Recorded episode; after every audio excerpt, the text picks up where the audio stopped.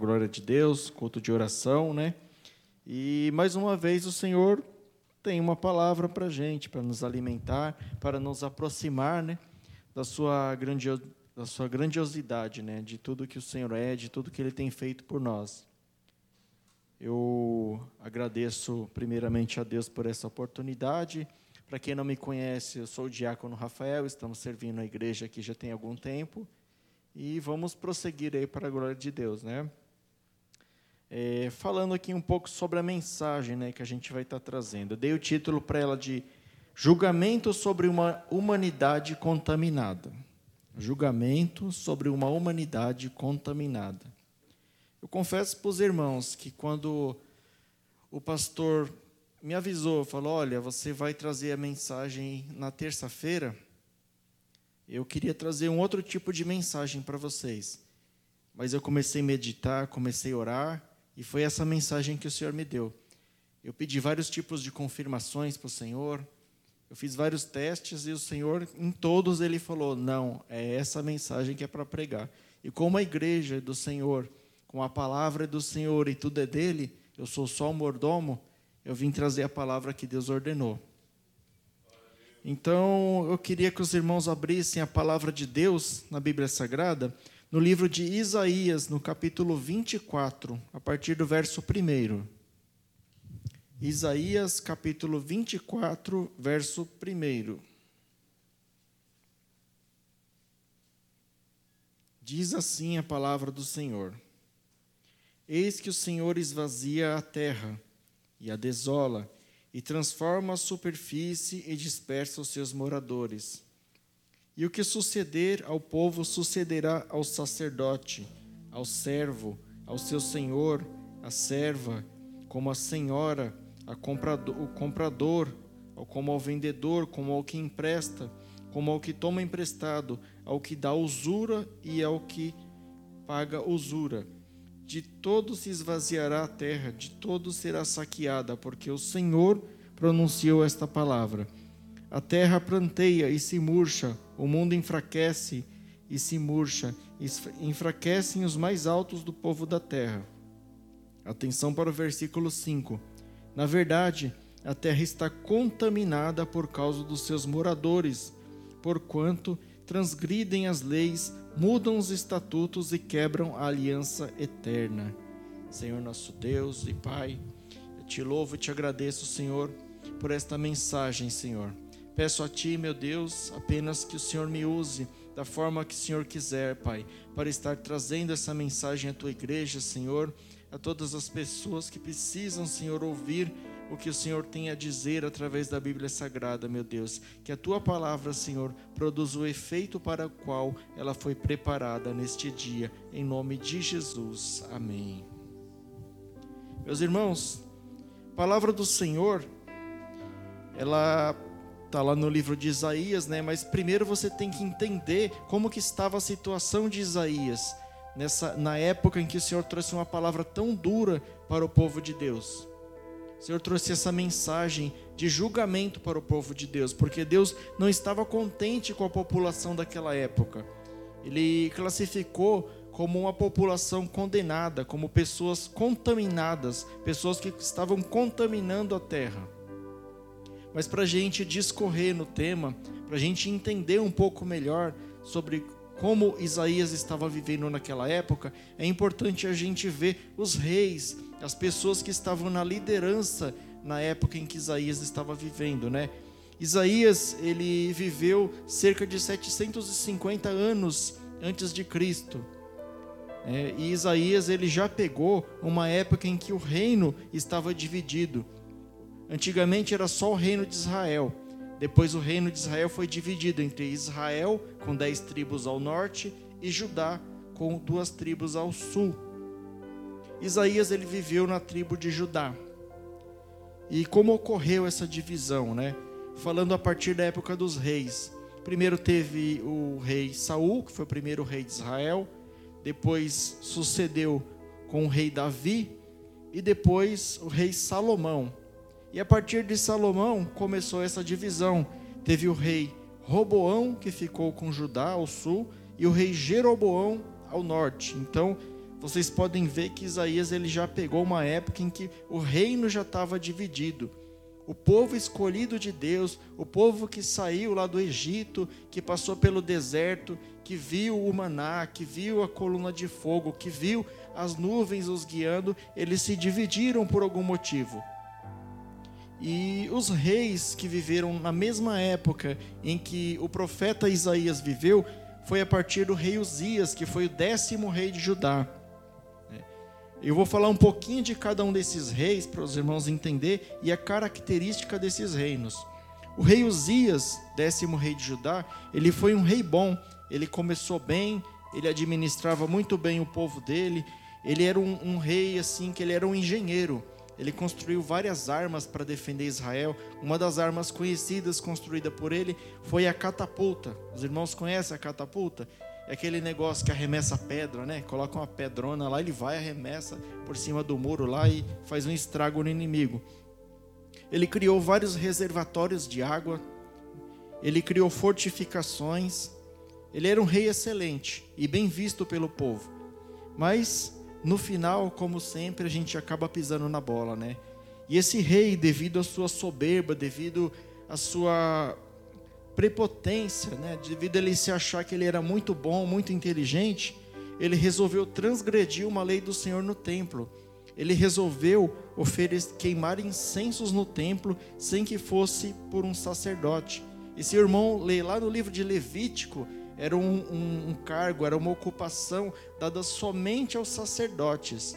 Era o estatuto perpétuo de Deus dentro do povo judeu. E como ele transgrediu essa lei, é, em decorrência de toda essa prepotência dele, veio uma lepra e depois esse rei faleceu. E no lugar, e no lugar dele assumiu o rei Jotão, que foi o décimo primeiro rei. O rei Jotão, ele foi um rei que ele não teve paz durante o seu reinado. É um rei que sofreu intensos ataques dos inimigos. Ele, ele, nas, ele começou a governar por 16 anos, né? governou durante 16 anos, mas sofreu intensos ataques militares, desde quando ele começou a governar até o fim da sua vida. Então a palavra para o reino do rei Jotão foi perseguição. Foi um rei muito perseguido. Depois dele veio seu filho, o rei Acás, que era um rei muito mau, né? Um rei, o próprio Satanás, para dizer a verdade, né? Era um rei que ele sacrificou seu próprio filho para Deus dos pagãos. Ele é um rei que mandou destruir os templos, destruir as fortificações. É um rei que ele, ele corrompeu o povo. Ele permitiu que outras religiões se entrassem no meio do, do povo de Deus. Então o povo estava totalmente perdido na época desse rei Acas. Fechou os templos do Senhor. Então era um rei que a palavra maldade definia o seu reino. Depois dele veio o rei Ezequias, que foi 13 terceiro rei de Israel, de Israel não, de Judá. Esse rei Ezequias também foi um rei bom. Ele reabriu todos os templos que o pai dele destruiu, reconstruiu, restaurou, e ele era um rei totalmente contra a idolatria que o pai dele tinha com deuses pagãos. Então ele tirou tudo isso do meio do povo de Israel. Ele foi um bom governante ele é aquele rei que os irmãos já devem ter ouvido alguma pregação sobre ele, que fala sobre que ele ia morrer e ele pediu para Deus não levá-lo. E Deus pediu para o profeta Isaías dizer a ele: Olha, eu vou te dar mais 15 anos de vida. Ele suplicou ao Senhor, o Senhor teve misericórdia dele, por ele ser um rei bom. Em decorrência disso, nesses 15 anos a mais que ele viveu, ele deixou a soberba entrar em seu coração ele se achou muito bom também. Ele falou: Eu fiz um bom reinado, eu, eu, eu reconstruí Jerusalém e meu reino foi próspero, eu consegui adquirir muitas coisas, muitas riquezas. E foi um grupo de representantes dos babilônios para visitar este rei de Judá. Ele abriu a sala do tesouro, mostrou esse tesouro para estes reis. Em decorrência disso, alguns reinados para frente, né? não sei se foi no próximo rei ou um rei após este, os babilônios invadem o povo de Deus, saqueiam e levam o povo cativo por 70 anos. 70 anos saqueados, destruídos, escravizados. Por conta de falhas dos seus líderes. Eu citei somente esses quatro reis porque foram os reis que viveram ao mesmo tempo em que Isaías viveu. Então não estava nada fácil para o profeta naquela época. Isaías, antes desse capítulo que a gente leu, ele profetizou contra várias outras nações, contra a nação da Etiópia, do Egito, Damasco, Babilônia, Efraim, Duma, Arábia, Jerusalém e Tiro. Aí chega no capítulo 24 a profecia é contra a humanidade, é contra todo o povo da terra, é contra mim, é contra você, é contra qualquer um da terra. É, todos os moradores da terra. Ou seja, ninguém vai escapar dessa peneira. A palavra no versículo 2 aqui ela diz, né? E o que suceder ao povo sucederá também ao sacerdote, ao servo, ao senhor, à serva, à senhora, ao comprador, ao vendedor, ao que empresta, ao que toma emprestado, ao que dá com usura, ao que paga com usura. Todos nós estamos fadados a receber esse jugo de Deus. Se nós pertencemos a essa terra que está corrompida, ninguém vai escapar. Às vezes você pode estar falando, não, mas eu, eu sou crente batizado, eu vou escapar do jugo de Deus. Não vai. Ah, mas eu sou da religião X, eu vou escapar. Também não vai escapar. Mas eu não acredito nessas coisas. Problema seu. Vai estar debaixo do jugo do Senhor. Porque a palavra de Deus é verdadeira. A palavra de Deus, ela não mente. Deus não é, é homem para que minta, nem filho do homem para que se arrependa. E se Deus colocou aqui, isso vai acontecer mais cedo ou mais tarde. Você viu o que aconteceu com o povo de Judá? Né? Eles foram levados cativos por 70 anos. Né? Imagina o que, que é isso, irmão. Você está aí reclamando da Covid, que eu tenho que ficar preso em casa, né?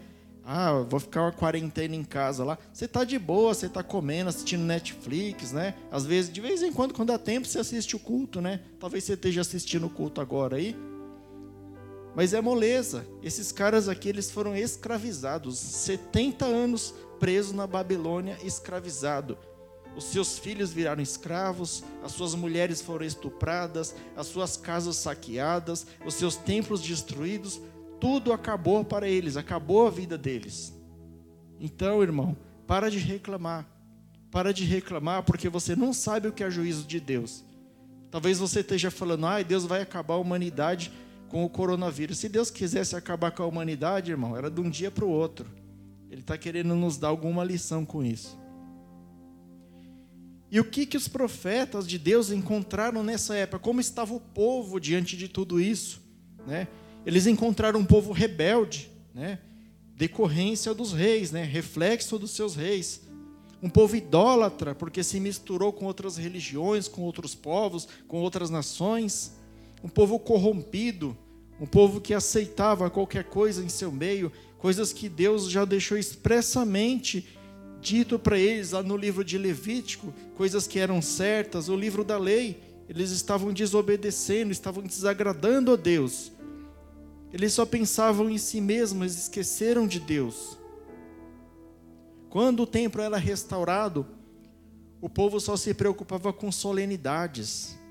Eram templos cheios, muitas ofertas e sacrifícios de novilhos, de ovelhas, de outros animais, mas eles esqueciam de outras leis, de outras regras que o Senhor tinha deixado para eles muito tempo atrás, quando eles estavam no deserto.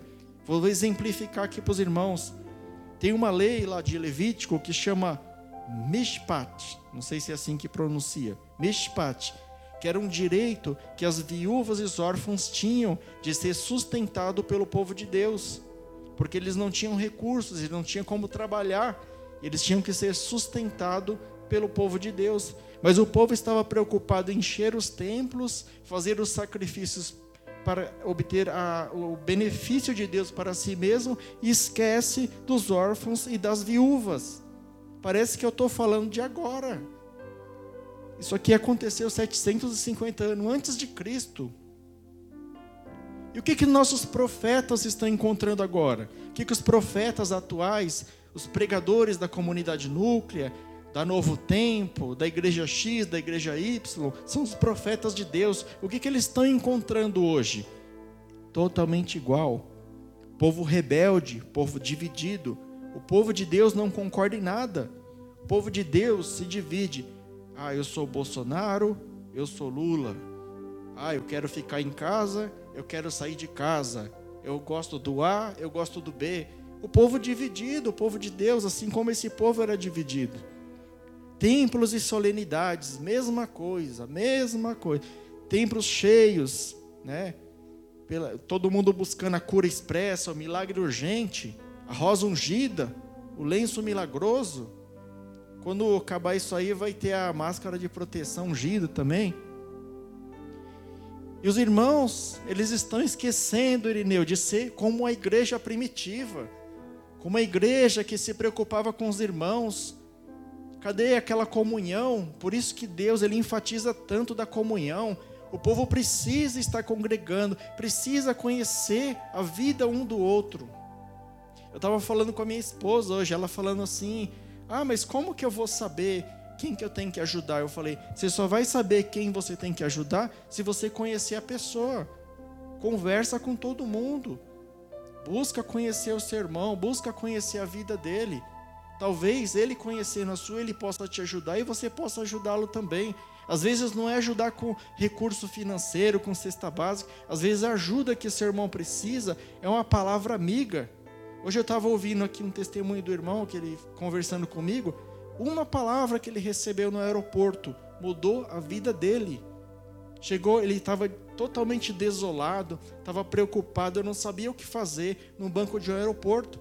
Chegou um irmão desconhecido, conversou com ele, orou por ele e falou assim: Olha, vai dar tudo certo, o Senhor é com você. Ele pegou aquela palavra no coração dele e hoje ele está aqui congregando conosco.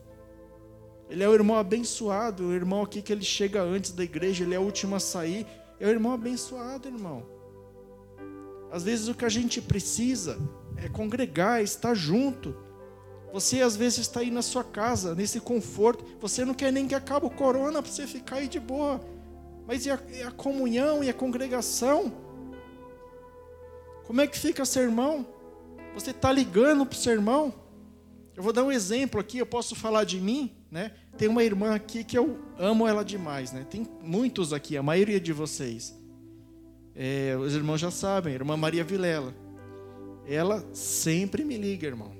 Ela me liga pelo menos umas duas vezes por semana. Como que eu tô, né? O Enes está até dando risada. Ela me liga, ela quer saber como que eu tô, ela fala que ela ora por mim. Ah, como eu amo isso, irmão. Isso daí me dá, dá um plus, assim, levanta a minha vida. Como é bom isso, como é bom a gente estar tá junto, como é bom a gente estar tá congregado, a gente estar tá unido. Essa é a vontade de Deus.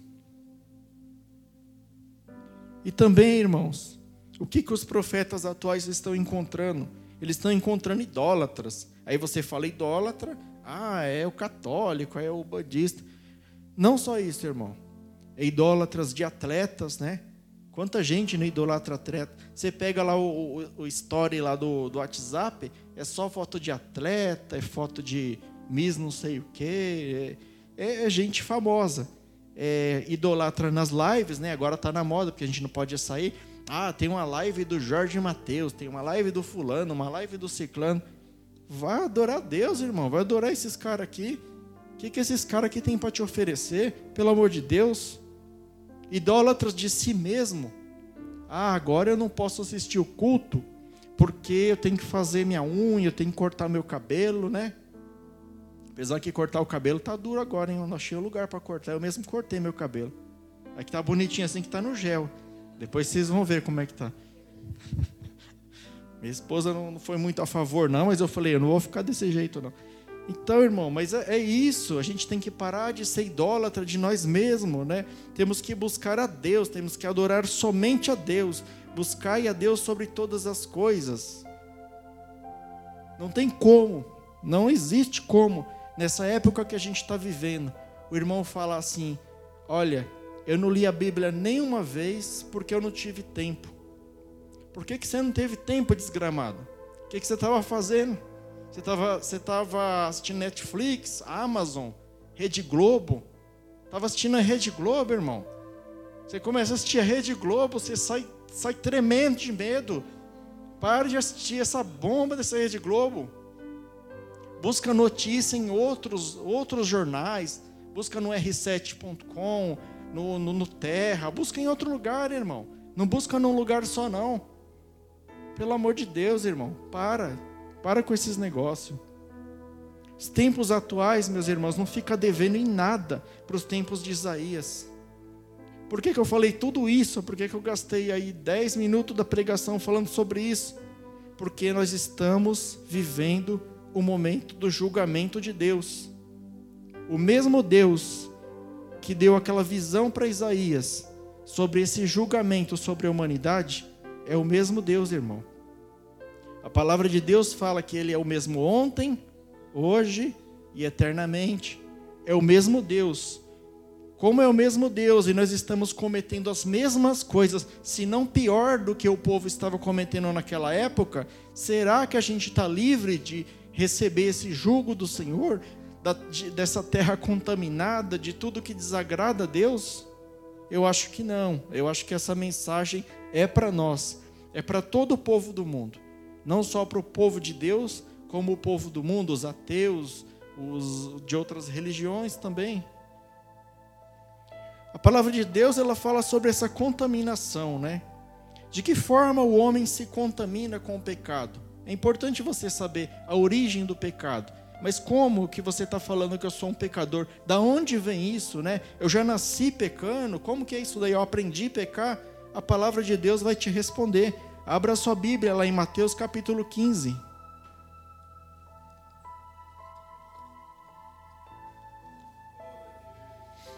Mateus capítulo 15, versos 18 e 19. Eu vou ler para os irmãos aqui. Verso 18 diz assim: Mas o que sai da boca procede do coração, e isso contamina o homem. Isso contamina o homem. Porque do coração procedem os maus pensamentos, mortes, adultérios, prostituição, furtos, falsos testemunhos e blasfêmias. O que, que a palavra de Deus quer dizer com isso, irmão? O que contamina o homem é o que sai da sua boca. Por quê? Porque primeiro entrou no seu coração. A boca fala do que o coração está cheio. Se seu coração está cheio de maldade, você vai falar maldade. Se seu coração está cheio de angústia, se seu coração está cheio de traição, de blasfêmia contra Deus, é disso que você vai falar, você vai viver isso. E de que forma que a gente pode evitar tudo isso? É filtrando o que entra no nosso coração.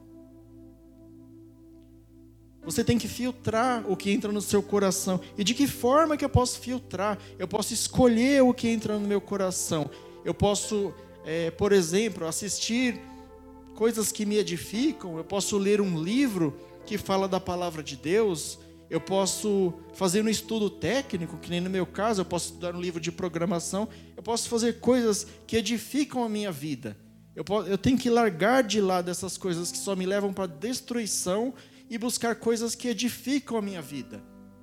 Dessa forma, eu vou estar me afastando do pecado. Eu vou estar fechando a janela, fechando a brecha que o pecado pode ter na minha vida. Em Romanos capítulo 6, verso 23. Hoje nós vamos ler bastante Bíblia, viu? Romanos 6, verso 23. Para adiantar, eu vou lendo para os irmãos aqui. Romanos, capítulo 6, verso 23, diz assim a palavra do Senhor: Porque o salário do pecado é a morte, mas o dom gratuito de Deus é a vida eterna, por Cristo Jesus, o nosso Senhor. Você fica alimentando o pecado na sua vida, meu irmão.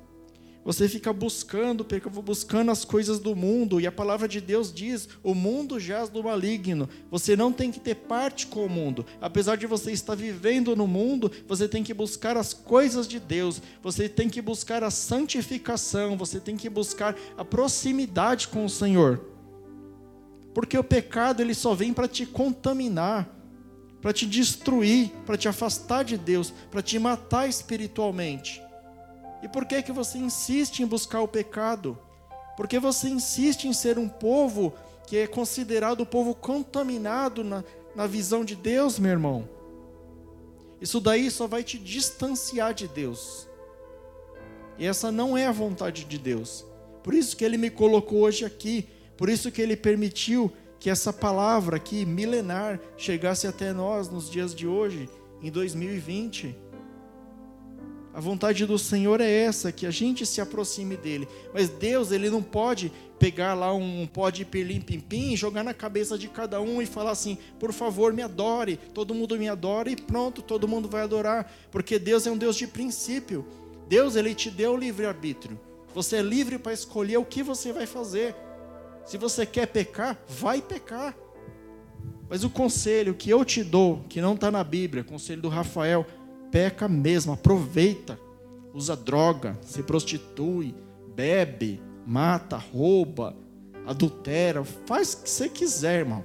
Você vai durar aí 80, 90, com mais saúde aí você vai durar 100 anos. Só que depois o preço que você vai pagar é eterno.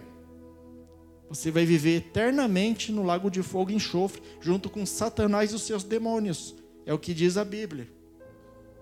Agora, se você está disposto a pagar um preço nessa vida atual, que você vai viver no máximo esse tempo que eu falei, você vai viver uma vida eterna junto de Deus. Você vai estar na nova Jerusalém, você vai estar com o Senhor no lugar onde não tem dor, não tem roubo, não tem doença, não tem morte, não tem nada. Mas tudo bem, você não acredita nisso. Então eu estou te avisando. Quando chegar o dia do julgamento que o Senhor tiver na sua frente, Ele vai falar assim: no dia 21 do 4 de 2020, às oito e pouco, lá nove horas, teve um cara que falou isso para você e você não acreditou. Então, meu filho, o que, que você acha que eu devo fazer com você? Você mesmo vai dar o seu julgamento. Então pensa bem, meu irmão, qual o preço que você está disposto a pagar sobre isso daí? Aí eu te digo, né? Você ainda insiste, que você gosta de discutir. Aí você fala assim: não, irmão Rafael, mas a Bíblia foi escrita por homens, pode ter mudado, né? Eu só acredito no que eu vejo. Ah, você só acredita no que você vê? Você acredita que existiu dinossauro, né? Você já viu dinossauro? Você acredita no coronavírus? Você está vendo o coronavírus abençoado? Ah, mas tem as evidências científicas. Tudo bem, tem os ossos do dinossauro, mas tem as evidências científicas de Deus também. A terra por onde passou Moisés, o, po o próprio povo de Deus, que é o povo de Israel, quando eles atravessaram lá o Mar Vermelho, as carruagens lá dos egípcios, afundada lá no meio da, da água lá, foram encontradas. Se for é, olho por olho, dente por dente, irmão, tem evidências também. Né? Aí você fala, ah, mas teve o Big Bang que criou tudo. Tá bom, mas quem que acendeu o pavio lá quando explodiu o negócio? A gente brinca, irmão, mas é sério. Você vive num planeta que flutua lá no meio do nada, numa galáxia, em torno do Sol, com a gravidade certa. Se a gente tivesse 5% a mais de oxigênio no nosso planeta, a gente não sobreviveria. Por quê? Porque haveriam insetos enormes, haveriam os animais iam se reproduzir muito mais que a gente, a gente ia ser extinto. Se tivesse 5% a menos de oxigênio, a gente não viveria, porque não, não ia ser suficiente para ver vida na Terra. Ia ter outros tipos de vida. A Lua ela fica numa distância exata da Terra. Se ela se afastar lá mil quilômetros para frente ou mil quilômetros para mais próximo da Terra, mudariam as marés, haveria inundações, tsunamis, um monte de coisa. E você acha que tudo isso daí é obra do acaso? Você acha que tudo isso daí foi o Big Bang, explodiu, caiu certinho os negócios? Olha como a gente é sortudo. Ah, irmão, não dá, né? Vai catar coquinho, pelo amor de Deus. Meus irmãos, tenho para falar para vocês. Se você não acredita nesse evangelho aqui, você está cuspindo na cara de Deus. porque homens e mulheres de Deus, eles deram a sua vida para que esse evangelho chegasse aqui hoje, para que esse evangelho fosse ministrado a toda criatura como ordenamento de Deus.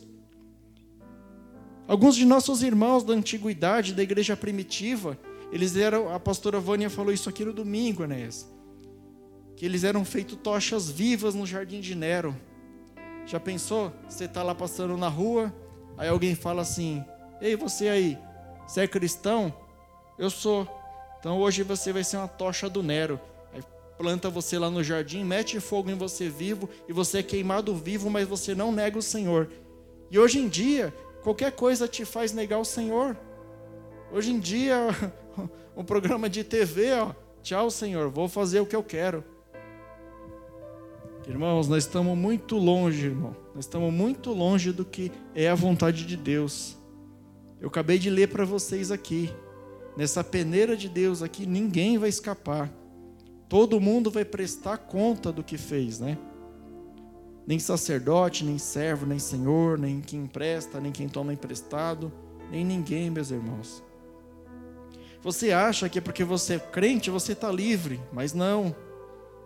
Você é religioso, você está livre, não.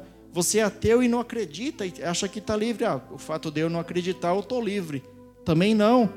O cientista está livre? Não. O Bill Gates está livre? Não.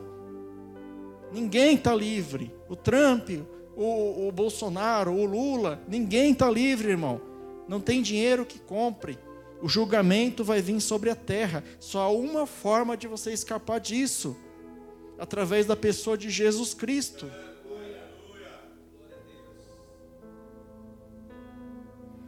Ontem o pastor Lauro falou aqui, né? Ele falou por três vezes, se não foi mais. Irmão, não paga para ver quando essas coisas acontecer. Não pague para ver. E eu confirmo o que ele falou. Não pague para ver.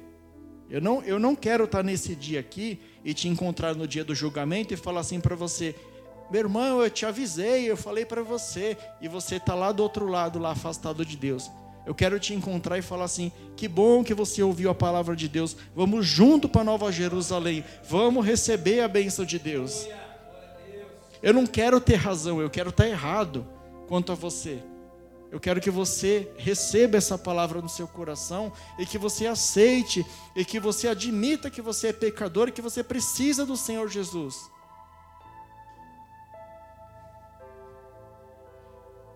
Vamos abrir lá em Romanos 14, 11. Eu vou ler para os irmãos aqui para ir rápido. Diz assim a palavra de Deus: Porque está escrito: Pela minha vida, diz o Senhor, todo joelho se dobrará diante de mim, toda língua confessará a Deus. O próprio Deus, irmão, ele está falando isso próprio Jesus está falando isso. Todo joelho se dobrará e toda língua confessará que Ele é o Senhor. E Jesus nunca mentiu. Tudo que está na Bíblia aqui, que Jesus falou, que Jesus profetizou de alguma forma, ou já aconteceu ou vai acontecer. Isso daqui ainda vai acontecer, você acredite ou não. Então, qual que é o meu conselho para você? Muda de vida, se aproxima de Deus, não entra nesse juízo de Deus. O povo de Israel pagou para ver, e por várias vezes eles sofreram. Eles foram destruídos, eles foram atacados, eles foram escravizados. Você mesmo não pague para ver por isso. De que forma que nós podemos ser purificados, né? Logicamente através de Jesus, mas como? Conhecendo o que Deus nos aconselha, Deus, meus irmãos, ele é bom. Deus não é um ditador. Eu falei agora há pouco ali. Deus ele tem poder. Se ele quisesse falar assim, olha, eu quero que a partir de amanhã todo mundo creia em mim, todo mundo está salvo. Mas se Deus fizer isso, ele está indo de encontro a uma outra coisa que ele nos deu, que foi o livre-arbítrio. E o nosso Deus é um Deus de princípio. O nosso Deus, ele não vai contra as coisas que ele criou, as coisas que ele falou. Ele não se contradiz. E se ele fizer isso, ele vai estar se contradizendo. Então, o poder de decidir escolher Jesus como Salvador está na sua mão. Embora Deus, ele, ele diga a você, né? Eu, eu sugiro que você escolha o bem. Vamos lá em Deuteronômio 30, 15. Deuteronômio 30, versículo 15. Eu falei que a gente ia navegar bastante na Bíblia, hein? 30, 15. Diz assim: Vês aqui, hoje te ponho proposto a vida e o bem, a morte e o mal. Cabe você escolher. Jesus está colocando hoje para você aqui nessa mensagem: a vida e o bem, a morte e o mal. A escolha é sua. É a escolha de cada um, mas fique ciente que dependendo da sua escolha, um preço vai ser pago. Você pode pagar agora ou você pode pagar depois. Mas é melhor pagar agora. A gente aprendeu no CRAU que pagar coisa com juros não é legal. Né? E os juros é pesado, viu? É perder de vista. Em João 3,16, não precisa abrir, né? todo mundo conhece Deus amou o mundo de tal maneira que deu a ele o seu Filho unigênito, para que todo aquele que nele crê não pereça, mas tenha vida eterna. Deus deixou Jesus Cristo para nos resgatar da maldição vindoura, do julgamento de Deus. E esse julgamento, irmão, além dele nos livrar desse julgamento, dele nos dar a salvação eterna, ele é tão misericordioso que ele nos torna seus filhos. Nós somos chamados filhos de Deus. Somos filhos adotivos, somos irmãos de Cristo. Olha que maravilha, irmão. Em Gálatas capítulo 3, 3 eu vou ler para vocês, não precisa abrir. Gálatas capítulo 3, 13 e 14.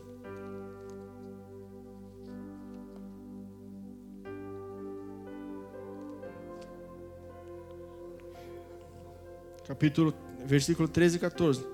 Diz assim a palavra do Senhor: Cristo nos resgatou da maldição da lei, fazendo-se maldição por nós, porque está escrito: Maldito todo aquele que for pendurado no madeiro, para que a bênção de Abraão chegasse aos gentios. Os gentios somos nós, irmãos, por Cristo Jesus, e para que pela fé nós recebamos a promessa do Espírito. Olha, olha que Deus maravilhoso, irmão. Não tem como não, não agradecer um Deus desse ele pega o seu único filho, sem nenhum pecado, santo, imaculado, e fala assim: vai lá ser maldito para salvar aquelas pessoas que eu nem conheço.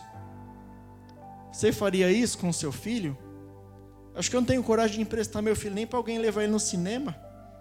Imagina dar o filho e falar assim: ó, pode ir lá, mata ele, tira todo o sangue dele, crucifica, faz ele maldito.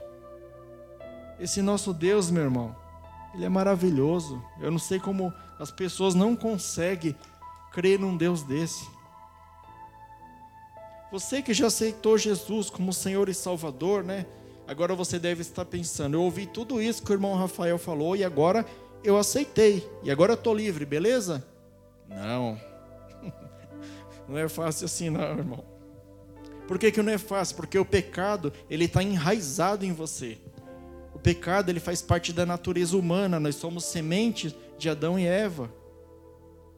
Então o pecado está na gente. O pecado vai tentar te dominar todo dia. Mas a, a, partir do momento que você aceita Jesus como Senhor e Salvador, você passa a ter um domínio sobre esse pecado. E de que forma que eu domino o meu pecado? É, vai depender de quem que eu estou alimentando. Se eu estou alimentando o meu espírito, ou se eu estou alimentando a minha carne. Se eu faço as coisas da carne, o que são as coisas da carne? As coisas que me agradam, que me fazem bem, mas nem sempre elas me fazem bem a longo prazo. O que é alimentar o espírito? É buscar uma comunhão, é buscar um relacionamento com Deus, é buscar estar próximo de Deus, é ler a Sua palavra, é pregar a Sua palavra, é ouvir louvor, é fazer as coisas para o reino de Deus para que o nome de Deus seja engrandecido, mesmo que isso custe a sua vida mundana. Quantos de nós aqui não pagam um preço alto por fazer a obra do Senhor? Quantas vezes você já não foi humilhado, já não virou motivo de chacota, né? As pessoas ficaram mangando de você, né, mano? Ficar mangando de ser, ah, crente, olha lá, vai dar dinheiro para o pastor. Irmão, a gente aguenta cada coisa, mas é para a honra e para a glória e para o louvor do nosso Senhor e Salvador Jesus Cristo, irmão. Eu não ligo para o que eu vou passar nessa terra, eu ligo para onde eu vou. Né? Como o pastor Lauro também falou, quando eu tombar, eu quero tombar do lado de Jesus, eu não quero tombar do lado de Satanás, não. E o que, que vai acontecer a partir do momento que você aceitou, que você tomou a decisão de não pecar mais contra Deus? Você será acusado.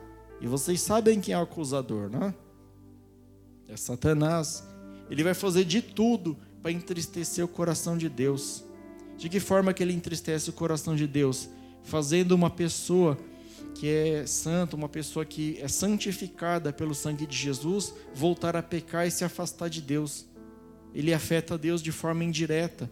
Ele vai falar assim para você: Ah, Rafael, mas até os seus vinte e poucos anos você viveu uma vida de pecado e agora você vira crente. Ah, isso daí não está certo, não. Eu não sei se Deus vai te aceitar, não, hein? Você fala para ele: Sim, maldito, pelo menos eu me arrependi. E Deus fala que quando a gente se arrepende, a gente é lavado e remido pelo sangue de Jesus. Aí ele vai vir com outra. É, mas você pensa que Deus vai te aceitar dessa forma? Você fala do filho pródigo para ele. Sim, Deus vai me aceitar da forma que eu tiver, mesmo que eu estiver fumando, me prostituindo, me drogando, fazendo qualquer porcaria desse mundo, o Senhor vai me aceitar sempre. Na palavra de Deus tem a parábola do filho pródigo. O menino lá estava cuidador de porcos, todo sujo. Quando ele chegou na casa dele, ele queria ser um trabalhador para o pai dele. Mas o pai dele honrou, falou: bota uma sandália no pé desse menino aqui, bota um anel, que naquela época era motivo de honra, e vamos comemorar, porque o meu filho se arrependeu e voltou para casa. E o Senhor Jesus, ele está te chamando, filho, volta para casa hoje, filho. Volta, sai desse lamaçal. Eu vou te honrar, eu vou colocar uma sandália no seu pé, eu vou colocar um anel na sua mão e você vai caminhar junto comigo, e nós vamos viver eternamente juntos. Tudo que você precisar, meu irmão, para se defender de Satanás, que é o pai da mentira, está aqui neste livro. O nome deste livro, para quem não conhece, é a Bíblia Sagrada. Tudo que Satanás tentar bater em você, tentar te confrontar, para te desviar do ministério, para te desviar dos caminhos de Deus, você usa esse livro aqui para bater nele. E a palavra de Deus diz que se a gente enfrentar Satanás, ele fugirá de vós.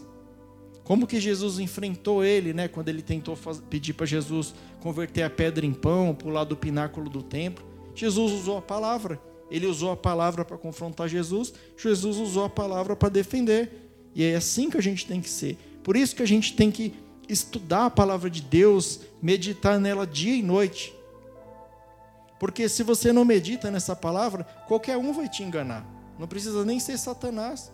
Tem irmão que acredita que Danal foi um profeta. Já ouviram falar de Danal? Ela deu risada ali, eu acho que ela. Né? Tem aquela música, ela solta o cabo, Danal. O pessoal pensa que Danal estava segurando o cabo. Olha só, irmão. Por que não lê a Bíblia? Por que, que não pega a Bíblia, medita, estuda, vem na pregação, vem no estudo? Pelo amor de Deus, irmão.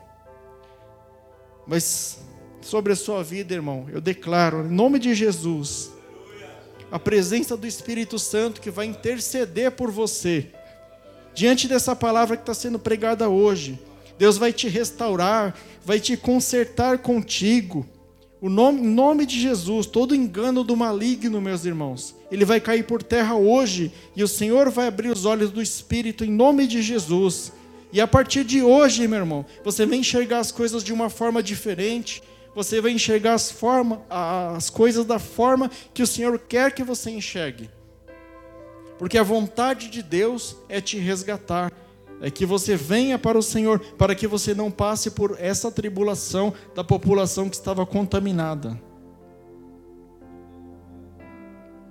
E como que você vai saber que você atingiu o ápice, que você conseguiu, você vai ter prazer, irmão, nas coisas de Deus, você vai ter prazer de congregar com seus irmãos, você vai ter prazer de meditar na palavra de Deus. Eu vou dar um exemplo para você aqui um mestre, Jesus. Jesus, quando ele sabia tudo que ele ia passar, ele foi lá para o Getsemane E ele falou o que para os apóstolos dele? Fiquem aqui que eu vou orar. Aí a gente pensa assim: ah, Jesus deve ter orado, deve ter sofrido orando lá. Não, irmão. Quando Jesus pedia para orar, quando ele foi para o deserto, quando ele foi para o Getsemane, era um motivo de escape para ele, era um momento de relaxamento. Ele ia buscar o Pai por prazer, ele ia conversar com o Pai dele, falar: Pai, me tranquiliza, me ajuda, eu vou cumprir a missão, mas está pesado, o que, que eu faço? E é assim que a gente tem que ser com Deus. Às vezes você está lá no relógio de oração que a gente está fazendo, é meia hora, você ajoelha lá e fica lá orando, daqui a pouco você olha, um minuto, vai ser ah, hora, hora, hora, dois minutos e meio, e hora mais cinco minutos, aí você não aguenta mais, já acabou o seu assunto com Deus. E não tem que ser assim, irmão. O seu assunto com Deus não tem que ser formal. Deus ele não precisa de formalidade. Às vezes você tem um, um tutorial lá, né? Como falar com Deus. Primeiro, ajoelhe. Segundo, Senhor Deus soberano e eterno, venho falar contigo. Não, paizinho querido, eu estou aqui, eu tô, tô nessa angústia, pai, eu estou precisando disso, daquilo, e Deus sabe o que Ele vai te dar. Você só tem que saber como pedir as coisas para o Senhor. Nós já estamos finalizando, já, irmão. A vontade de Deus não é que você sofra, né? Vou dar um exemplo de casa lá. Estava até conversando com a Débora agora há pouco ali, das crianças, né? Quem é pai aqui vai saber disso. Tenho dois lá, tem a Karen e o Mateuzinho, né? Quem conhece o Mateuzinho sabe do que eu estou falando. Aí tá lá brigando, pulando, lutando, puxa o cabelo, roda, não sei o quê. Para que você vai cair daí. Ah, e não dá ouvido. Para que você, daqui a pouco, pá, cai de cara no chão, arrebenta a cara. Aí eu tô lá com o gelo lá, eu avisei que você ia cair de cara, né? Tá, tá vendo? Tá vendo como é que é? Aí passa cinco minutos, tá brigando os dois. Ah, pegou meu brinquedo, não sei o que. Para que vocês vão apanhar. Acho que eu aviso umas 25 vezes antes. Aí teve um dia que eu me enfezei, os dois apanhou. A Karen nem merecia, coitada. Né, Karen? Desculpa, Karen. Mas ela nem merecia, mas os dois apanharam porque não obedece. E Deus é a mesma coisa, ele fala, ele manda o profeta, ele manda a palavra, ele manda o irmão, ele manda todo mundo, mas ele está vendo que você não quer, ele não, você não quer. E você, infelizmente, irmão, infelizmente você opta por estar no mundo. E a palavra de Deus diz o quê? O mundo jaz do maligno. Deus não precisa te punir. Deus, Deus ele não castiga ninguém para te falar a verdade. Deus não castiga, não põe a mão para castigar ninguém. A única coisa que Deus faz é isso aqui, ó. Tira a mão. O mundo é do maligno. Ele está lá te protegendo. A gente está aqui debaixo da benção de Deus, as coisas estão vindo atacar a gente, a gente está aqui e Deus está protegendo. Mas Deus percebe que eu não quero saber dele, eu não quero saber das coisas dele. Aí ele fala: Ah, meu filho, infelizmente eu tirei a mão ó, e saiu fora.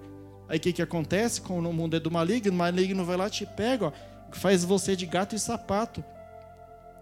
Quando, quando o maligno foi conversar com Deus, ele pediu para fazer algumas coisas na vida de Jó. O que, que Deus fez? Deus só autorizou. Deus falou: tá bom, Jó, pode ir lá. E vocês sabem o que eles fizeram. Ele acabou com a vida de Jó. Ele só precisa da permissão de Deus. Mas se você está com Deus, se Deus é o seu amigo, se Deus é o seu Senhor, o seu Salvador, você não precisa se preocupar com isso, você está debaixo da proteção dEle. O julgamento vai vir para aqueles que não pertencem a Deus. E você tem que aprender, irmão, a pedir as coisas para Deus, né? Às vezes a gente fica chateado com Deus porque a gente pede alguma coisa e Deus não dá, e você fica lá, ah, mas Deus não deu, Deus não me ama, Ele não está me ouvindo, eu estou longe dele. Não, Deus ouve todas as orações. Por exemplo, se você pedir paciência para Deus, o que, que você acha que Ele vai te dar? Ele vai brotar paciência em você? Não, Ele vai mandar um monte de atribulado para você treinar sua paciência. Se você pedir coragem para Deus, Ele vai criar condições para você ter coragem para ter que enfrentar aquilo. Então, cuidado com o que você pede para Deus. Você tem que saber pedir as coisas para Deus, porque Deus é um pai. Ele não vai dar o peixe na sua boca, ele vai dar a vara para você pescar. Ele quer que você aprenda, ele quer que você seja independente, que você seja um verdadeiro filho dele, para que quando precisar você já saber que atitude tomar. Outra coisa aqui, irmão, Deus sempre te deu tudo na sua vida. Deus te deu o pão de cada dia, te deu a sua família, te deu saúde, te deu tudo o que você precisa e você nunca valorizou. E Jesus, e Deus nunca te jogou na cara, nunca Deus desceu do céu ou mandou algum profeta falar: "Tá vendo? Você está respirando. É eu que faço você respirar. Inclusive eu que faço o ar também. Eu que faço isso, eu que faço". Deus nunca vai fazer isso, irmão. Deus ele dá porque ele te ama. Vou contar um caso de um senhor aqui de dessa época do Covid aqui, é muito rápido e a gente já encerra em seguida aqui. Já vamos para a conclusão. Teve um senhor lá, lá na Europa, eu não sei qual país que foi, Itália. O pastor já, já conhece o caso. Ele ficou lá um tempo internado lá e ele precisou usar o respirador. E quando ele teve alta, falaram para ele assim: Olha, você usou o respirador, agora vai lhe custar 500 euros pelo tempo que o senhor usou o respirador. E esse senhor começou a chorar começou a chorar, desesperado, e os médicos tentando acalmar ele. Não, fica calmo, você não tem o dinheiro, mas a gente parcela, a gente dá um jeito de pagar isso aí.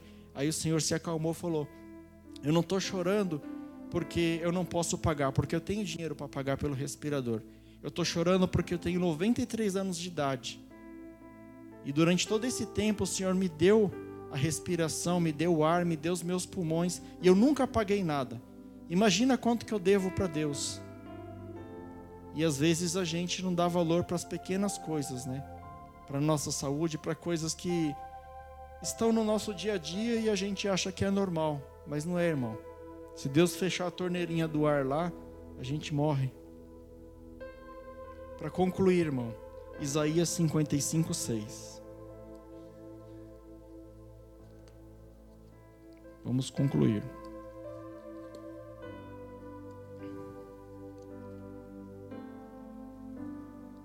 Isaías 55, verso 6.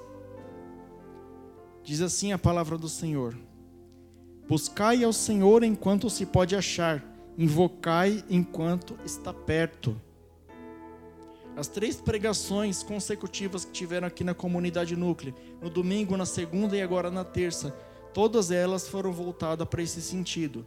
O julgamento vai vir, nós estamos na época da graça, se volte para Deus enquanto você pode, porque depois que a porta fechar, meu irmão, já era. Não tem volta. Depois que você receber a condenação de Deus, não tem mais volta. E essa mensagem do Senhor, eu não sei porque o Senhor está insistindo tanto nessa época de dar essa mensagem: arrependa-se, se volte para mim, porque os tempos estão acabando. Talvez porque os sinais, né? Talvez porque os sinais, o pastor até falou dos sinais aqui, os sinais não negam que a volta do Senhor está próxima. Talvez por isso o Senhor tenha nos dado essas mensagens. Às vezes dura uma mensagem desagradável de ouvir, né? É, mensagem de julgamento, você precisa é, se corrigir. Mas a palavra de Deus é isso, irmão. A palavra de Deus é a gente se corrigir, ter um conserto com Deus e ter um relacionamento verdadeiro com Deus. Deus não quer um relacionamento formal, Deus quer um relacionamento verdadeiro comigo e com você, com cada um de nós. Busca enquanto pode achar o Senhor. Entregue a sua vida a Ele. Ele vai te honrar, Ele vai te libertar e vai fazer maravilha na sua vida. Agora a gente vai fazer um momento de oração. Depois você vai querer falar, pastor? Tá. Pode encerrar então, né? Tá. Então eles vão fazer oração aqui. Eu sei que o pastor já orou, irmão. Mas nós vamos orar novamente aqui pela irmã Viviane e pelo irmão Neto. Né? É sempre bom a gente estar tá levantando clamor, sempre estar tá orando pelos nossos irmãos. Então, vamos começar com um momento de oração, a gente agradece e depois a gente encerra. Senhor nosso Deus, nosso Pai, obrigado, Pai, por esta mensagem. Espero que o Senhor, Pai, tenha dado a porção pela qual cada um tenha vindo aqui, Senhor. Que o Senhor tenha falado a cada coração, Pai, a cada pessoa que está assistindo pela internet, Pai. Que o Senhor tenha colocado no coração dele, Pai, o próprio Espírito Santo de Deus, para que ele receba, Senhor, da tua palavra e acompanhado da tua palavra, ele receba da tua unção, da tua graça, da tua misericórdia, do teu perdão eterno, Senhor. Eu peço misericórdia, Senhor, sobre estas pessoas, Pai, em nome de Jesus, Pai Pai. Que o Senhor, Pai, possa produzir frutos nas vidas deles, Pai. Que a vida deles, Senhor, possa ser uma vida frutífera, uma vida baseada, Senhor, na tua vontade, Pai. Em nome de Jesus, Pai. Também, Pai, nós colocamos em oração, Senhor, neste clamor, Pai. A vida da irmã Viviane, Senhor, a esposa do Luciano, Pai que está enferma, Pai, está internada. Nós cremos que o Senhor é Jeová Rafá, Senhor, o Deus que cura, o Deus que pode todas as coisas, Pai. E a tua palavra diz, Senhor, que o que for ligado na terra também é ligado no céu, Senhor. E nós ligamos neste momento, Senhor, a vida da irmã Viviane, Pai, nas tuas mãos, para que o Senhor faça, Senhor, a tua vontade na vida dela, Pai. Da mesma forma, Senhor, nós apresentamos a, a vida do irmão Neto, Senhor, é o irmão abençoado é um irmão que tem nos ajudado, que tem feito a obra, Senhor, na tua casa com muito amor, Pai. Nós oramos pela vida dele, Senhor. Tira ele, Senhor, daquela internação, fortalece os pulmões dele, Senhor, fortalece os, os rins dele, Pai. Faça os órgãos deles voltar a normar, Senhor. Coloca nele a tua saúde, Pai, porque a tua palavra que nós lemos aqui, Senhor, o próprio Senhor Jesus se fez maldito em nosso favor, para que nós pudéssemos receber a graça e receber o favor favor divino, Pai. Por isso nós te louvamos e te agradecemos. Amém, Senhor, e amém. Obrigado, irmãos. Esta foi a palavra. Receba a bênção do Senhor. Coloque a sua mão assim bem alto. Que o amor de Deus, a graça do nosso Senhor e Salvador Jesus Cristo e a doce consolação do Espírito Santo de Deus esteja com todo o povo de Deus, desde agora e para sempre. Amém.